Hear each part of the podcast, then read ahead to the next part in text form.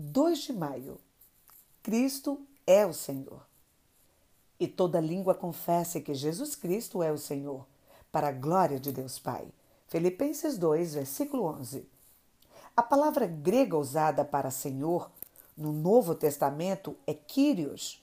Para traduzir Kyrios para o português, é necessária a soma de várias palavras para se chegar ao seu significado pleno, tais como chefe, mais dono, mais amo, mais soberano, mais autoridade suprema.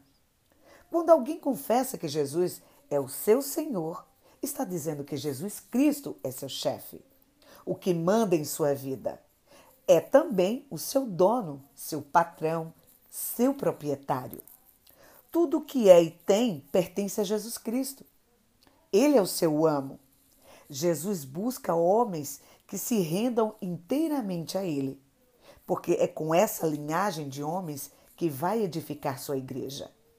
Todos devem entender bem, desde o princípio, que segui-lo significa reconhecê-lo como Senhor e Rei da vida, como autoridade suprema inquestionável.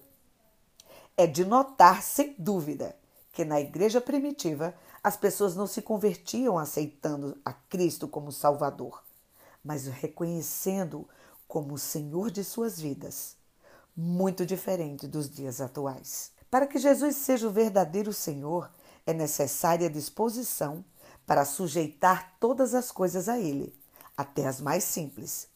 É ser seu escravo, mesmo sendo livre. Pastor Rafael Veríssimo.